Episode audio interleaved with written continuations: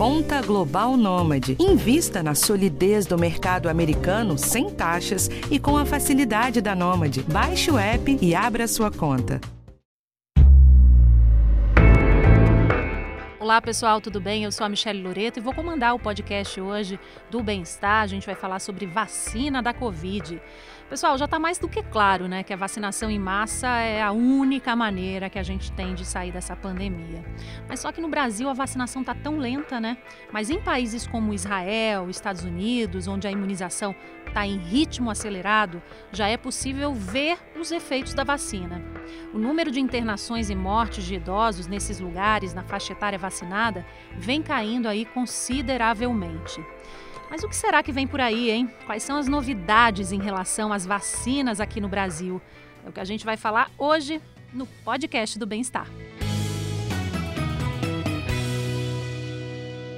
E quem conversa com a gente hoje é o Dr. Jorge Calil, que é imunologista e diretor do Laboratório de Imunologia do INCOR. Tudo bem, doutor Jorge? Tudo bem, Michele. E você? Um abraço aí e bem-vindo a todos para essa conversa. E também aqui na nossa conversa, o Dr. Marco Aurélio Safad, que é infectologista e professor da Faculdade de Medicina da Santa Casa, em São Paulo. Ouvindo bem a gente, doutor? Ouço muito bem. Olá, Michele. Olá, Calil. Olá a todos que nos acompanham.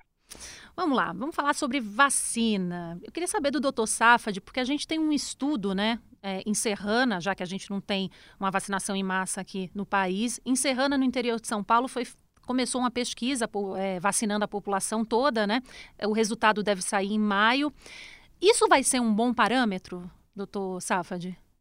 Sem dúvida alguma, esse estudo vai esclarecer diversos aspectos. É muito importante que se entenda a, a, diferença entre estudos de eficácia, que são aqueles estudos que são feitos em condições de um estudo clínico controlados, dos chamados estudos de impacto e de efetividade, que são dados de mundo real, que muitas vezes oferecem obstáculos né, a essas vacinas que não são percebidos dentro do contexto de um estudo clínico. Então é importante que se dê tempo para a coleta desses dados, é importante que a gente faça, vamos dizer, um acompanhamento cauteloso, sem conclusões precipitadas, mas uh, imagino que uh, serão dados muito importantes que a gente vai coletar a partir dessa experiência, como digo, de mundo real, algo fundamental em vacinas, né? Eu acho que esse é um cenário uh, absolutamente importante particularmente no que diz respeito à, performance da vacina Coronavac, porque infelizmente até hoje, né,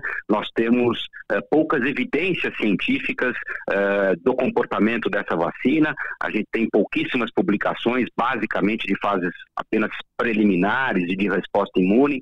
Então, os dados desse estudo virão de certa forma uh, trazer respostas importantes e, em particular, dentro do contexto de circulação de variantes, que a época em que boa parte dos dados de eficácia não circulavam, o que poderá também nos mostrar alguns aspectos peculiares a esse momento epidemiológico que atravessamos. Agora a gente tem aqui no Brasil, né, como o senhor falou, a Coronavac, também a vacina de Oxford, né? Eu queria saber dos doutores qual o resultado delas em todo o mundo? Elas são seguras realmente? Estão se mostrando eficazes? Bom, a vacina de, de Oxford ela tem sido muito noticiada também, porque talvez tenha sido a primeira vacina que a gente começou realmente a acompanhar. E alguns problemas é, surgem, como de resto surgem na maioria das vacinas. Essa vacina ela tem um vetor viral, que a gente chama, e que às vezes pode dar algum tipo de problemas que são problemas raros, mas tivemos vários problemas vinculados à coagulação, eh, que apareceram nos estudos na Europa e que estão sendo cada vez melhor estudados agora, e a, a, a agência regulatória europeia, ela vê que existe realmente um vínculo esses, entre esses eventos raros e uh, a vacinação de Oxford, e que deverá ser mais esclarecida para a gente ver realmente qual é a população que poderia ter mais risco e talvez evitar essa doença. Fora isso, a vacina de Oxford, nos diferentes estudos, ela mostrou eficácias que variam um pouco, mas aí está por volta de 70%, o que é muito bom já para uma vacina em termos de para nos ajudar a controlar a epidemia. No entanto, deve-se dizer que a vacina de Oxford, quando foi testada na África do Sul, uh, foi muito baixa a sua eficácia para evitar doença, que foi de apenas 20%, isso muito devido uh, ao variante que circula na África do Sul. Mas, em todo caso, mesmo com essa eficácia baixa para evitar a doença, ela ajuda em muito a evitar a doença grave e a morte, que é o que nós realmente estamos querendo combater. Doutor Safad, é, a gente só tem duas vacinas aqui no Brasil, né? Como a gente está falando. Isso atrapalha o andamento da vacinação? De fato, nós temos duas vacinas sendo utilizadas no nosso país. É importante destacar que, na realidade, a Anvisa já licenciou, já autorizou para uso quatro vacinas aqui no país. Então, a vacina de RNA mensageiro da Pfizer e a vacina de adenovírus, de adenovírus não replicante humano da Janssen encontram-se também uh, autorizadas para uso aqui no nosso país, entretanto, né, ainda não disponíveis. Espera-se que dentro das próximas semanas né, e nos próximos meses, uh, uh, fruto aí de um, de um acordo recém-feito do governo, a gente adquira algumas doses da vacina Pfizer de RNA mensageiro e da vacina Janssen uh, uh, de adenovírus humano não replicante. Então, como você corretamente colocou, Michele, nós temos duas vacinas para uso aqui no Brasil e mais importante do que o número de vacinas disponíveis é que há uma carência da quantidade de doses que seria o ideal para a gente estar tá vacinando. Lembrar que nós estamos uh, já com mais de dois meses do início da vacinação no país, quase três meses já se foram, né, desde que começou a vacinação no país, e a gente ainda tem números muito tímidos em relação ao percentual da população vacinada, principalmente se levarmos em conta a expertise que o Programa Nacional de Imunizações tem, a infraestrutura de postos de vacinação distribuídos, são quase 40 mil pontos de vacinação que existem disponíveis e que já se mostraram em outras ocasiões, como uh, na campanha de rubéola há 12 anos atrás, da vacinação de rubéola, como demonstra anualmente nas campanhas de imunização contra influenza, que alcançam, vamos dizer, 70, 75 milhões de pessoas, que é mais ou menos o grupo prioritário estabelecido inicialmente pelo governo para a Covid-19, uh, em poucos meses. Então, é uma velocidade muito tímida que muito mais uh, resultante é, da carência de doses é, do que do número de vacinas disponíveis, né? Mesmo se tivéssemos só essas duas vacinas, mas em estoque suficiente, a gente já teria tido condição de vacinar uma proporção muito mais relevante da nossa população, o que seria fundamental no que diz respeito à prevenção das formas graves, como já destacado, prevenção é, da sobrecarga aos serviços de saúde, das hospitalizações, né? E eventualmente até no cenário de impactar a transmissão uma vez que se espera que, de alguma forma, com eficácias diferentes, mas que de alguma forma essas vacinas possam em algum momento também trazer uh, uh, impacto em relação uh, à transmissão do vírus na comunidade. Claro que isso vai variar de acordo com a vacina que estivermos nos referindo. Sobre a vacinação da influenza, eu quero falar daqui a pouquinho com os doutores, mas antes eu queria falar, é, doutor Jorge Calil, sobre a Butanvac, que é a vacina brasileira, né? Está é, tá sendo testada pelo Butantan. Eu queria saber qual é a esperança em relação a ela, porque quando surgiu né, a notícia da Butanvac, muita gente ficou assim com uma esperança muito grande. A gente pode já cantar vitória ou não? Ah, não, é muito precoce para cantarmos vitória. Agora, a vacina, infelizmente, não é brasileira, ela foi desenvolvida em Nova York, né? Na... E até agora não foi feito ainda experimentos aqui. O que tem é que nós, a partir de agora, a partir de convênios que tenham sido assinados, podemos fazer o desenvolvimento industrial e clínico no Brasil. Uh, e aí ter uma produção mais nacional, mas realmente não é uma vacina brasileira, isso tem que ficar claro. Vacina brasileira são outras que estão sendo testadas por vários grupos no Brasil, inclusive o meu, em que todo o desenvolvimento, a descoberta, que é extremamente importante, o mais importante na vacina é a descoberta, e depois o desenvolvimento uh, pré-clínico é todo desenvolvido aqui no Brasil. Agora, essa vacina que foi desenvolvida nos Estados Unidos, ela tem a vantagem de ser produzida em ovos. E a fábrica do Instituto Butantan uh, pode produzir uh, 80 milhões de doses. Ela tem um programa que eu deixei quando eu era uh, diretor do Butantan, que pode ser aumentado até a produção de 100 milhões de doses de vacinas no período de 3 a 4 meses, e o resto do tempo a, a, fábrica fica ociosa, porque ela produz para a vacina sazonal brasileira, depois ela fica ociosa. E ela poderia ser utilizada para a produção desta vacina, que é também produzida em, em, em, em ovos, que é utilizando o vírus Newcastle. Então, sem dúvida, há esperança de que ela realmente pode ser, possa ser produzida no Brasil, o IFA, mas ainda precisamos ter os testes é, clínicos a serem realizados aqui no Brasil. Agora, é, em relação às vacinas que a gente tem no mundo inteiro, doutor Calil, a gente tem acho que seis vacinas, não é isso? Até agora? Mais ou menos isso? É, tem por aí. Existem vacinas que são aprovadas em alguns países e não em não outros. Não em outros. É, deve ter por aí meia dúzia de vacinas, mas tem várias uhum. que estão em, fase, em fases finais de testes e que a gente espera que logo cheguem aqui. Por exemplo, a Novavax foi aprovada já na, na Inglaterra, ainda não foi aprovada nos Estados Unidos, e é uma vacina que tem dado resultados excelentes, que a gente espera que chegue aqui. Tem muitas vacinas que poderiam chegar aqui, depende muito, como o doutor Safadi falou, de acordos comerciais que deviam ter sido feitos lá atrás, mesmo assumindo um certo risco, para que nós tivéssemos quantidade de vacina por aqui. É, assim como fizeram vários países, né? E aí, o senhor acha que a gente deve ter, até o fim do ano, mais vacinas, de repente até aqui para o nosso país também? Ah, eu acredito que vai, haverá muitas vacinas que vão, vão aparecer no mercado a, até o fim do ano. Não acredito que as vacinas brasileiras já estejam disponíveis até o final do ano. Isso é uma dificuldade muito grande de desenvolvimento de um produto desse tipo no Brasil, por uma série de infraestruturas que nós não temos e que nós esperamos que o Brasil acorde e que invista nessa infraestrutura para que o desenvolvimento possa ser muito mais rápido.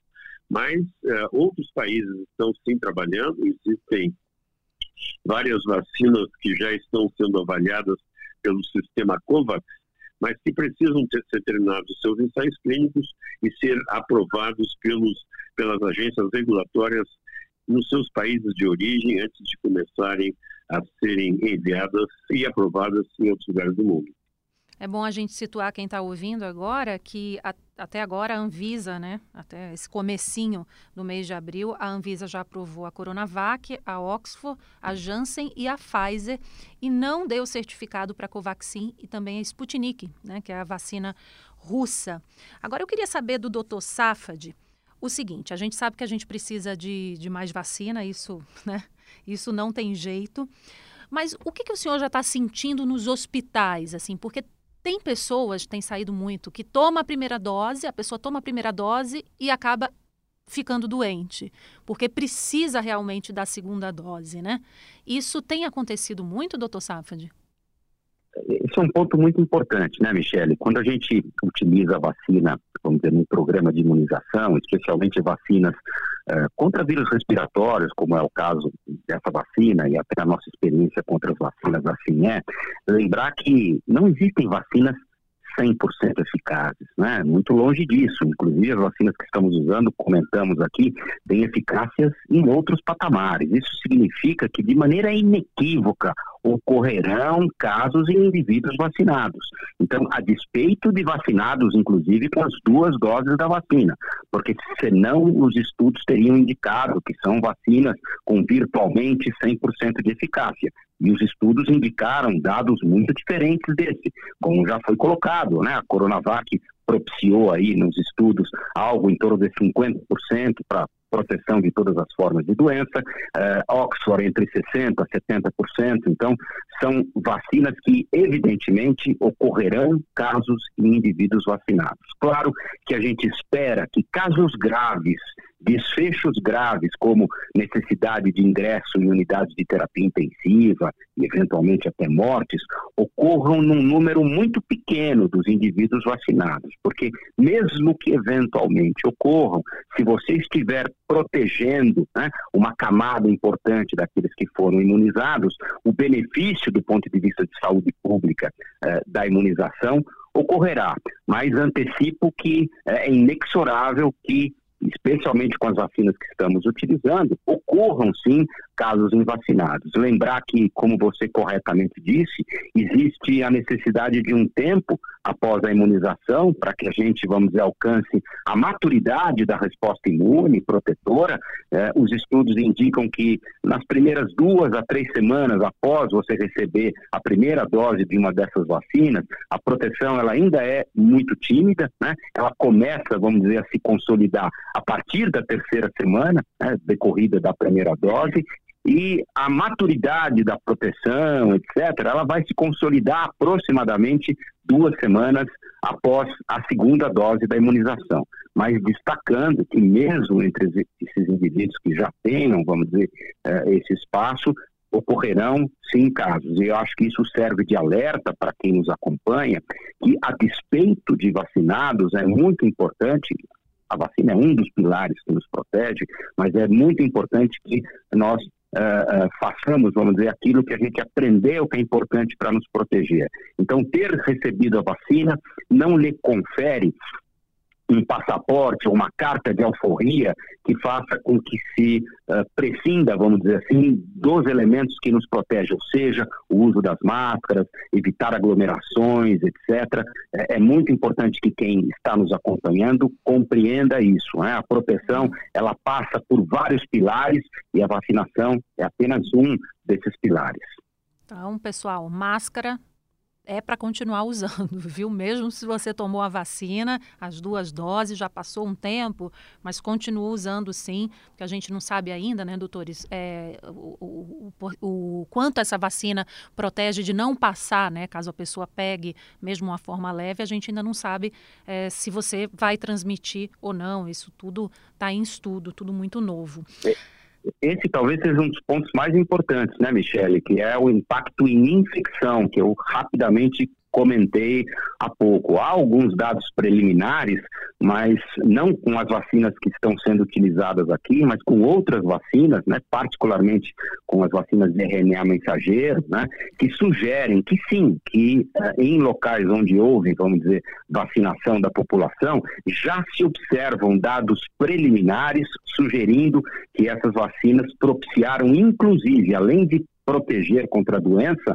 né, elas também uh, propiciaram um impacto na transmissão. Ou seja, o que acontece é que o indivíduo vacinado Tal é a resposta imune induzida, particularmente por essas vacinas uh, de RNA mensageiro que eu citei, que a resposta imune acaba fazendo com que, mesmo que o indivíduo eventualmente contrai a infecção, ainda que sem sintomas, ele contrai a infecção com uma carga do vírus muito menor.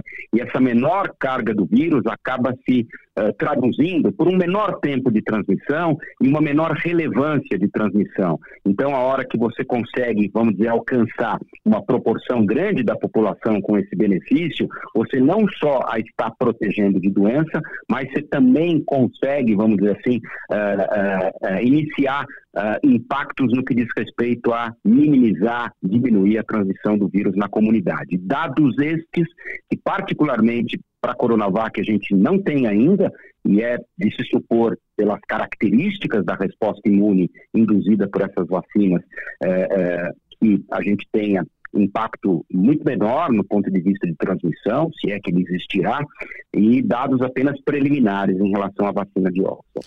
Agora eu quero falar sobre a vacina da gripe, né? Porque a campanha de vacinação começa no dia 12 de abril para os grupos prioritários aqui no Brasil.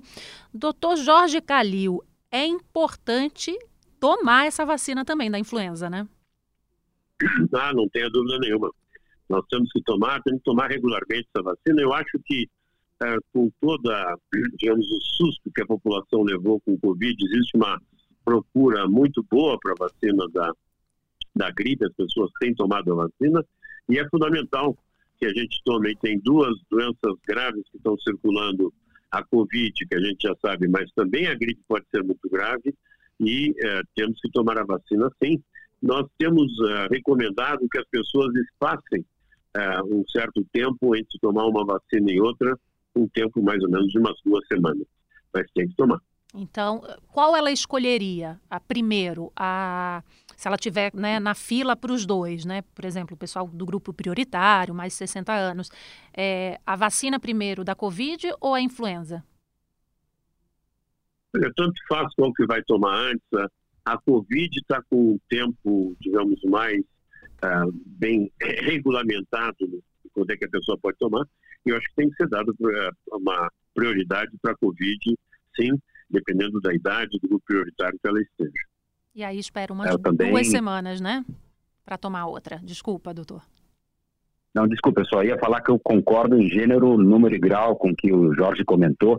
É, eu acho que nesse cenário epidemiológico que a gente vive hoje, é, me parece inequívoca a opção preferencial pela vacina Covid-19, né? Uma vez que é, é importantíssimo nos protegermos para a gripe, porque como é, é, o Jorge comentou, são muitas vezes uh, doenças que têm características parecidas, dificultando um diagnóstico diferencial entre elas, contribuem para a sobrecarga nos serviços de saúde, né, o que nesse momento traz aí um, um, um risco de colapso, se a gente tiver uma concomitância de atividade intensa uh, desses dois uh, vírus uh, respiratórios na nossa população, mas o momento epidemiológico claramente nos sugere que a prioridade é para a vacina Covid-19. E aí, doutor Calil, espera duas semanas, é isso, para tomar a da gripe? Isso, espera duas semanas para tomar a da gripe. Para mas... espaçar um pouquinho, não sobrecarregar o sistema imune. Maravilha. Doutor Safad, doutor Jorge Calil, muito obrigada pela participação, por os esclarecimentos aqui no nosso podcast. Muito obrigado pela oportunidade. Lembrando sempre que não percam a oportunidade de se vacinar contra a Covid-19, é extremamente importante. E não pense se é vacina A, B ou C, todas elas protegem de alguma forma, sobretudo com doenças graves, e é muito importante nesse momento a conscientização da população, além do que temos que diminuir a transmissão do vírus, então evitar aglomerações e uso de máscara é fundamental. Muito obrigado, Michele, muito obrigado, Calil, pela, pela companhia, sempre um prazer estar com vocês. Uh, faço minhas as palavras do Calil, eu acho que não há nenhuma dúvida que a melhor vacina é aquela que você pode receber. Nesse momento, uh, essa é a prioridade para tentar, de fato, controlar a transmissão do vírus, uh, oferecer obstáculos para o surgimento de variantes e para minimizar a morbidade associada a, a, a essa terrível pandemia que está nos acometendo. Muito obrigado.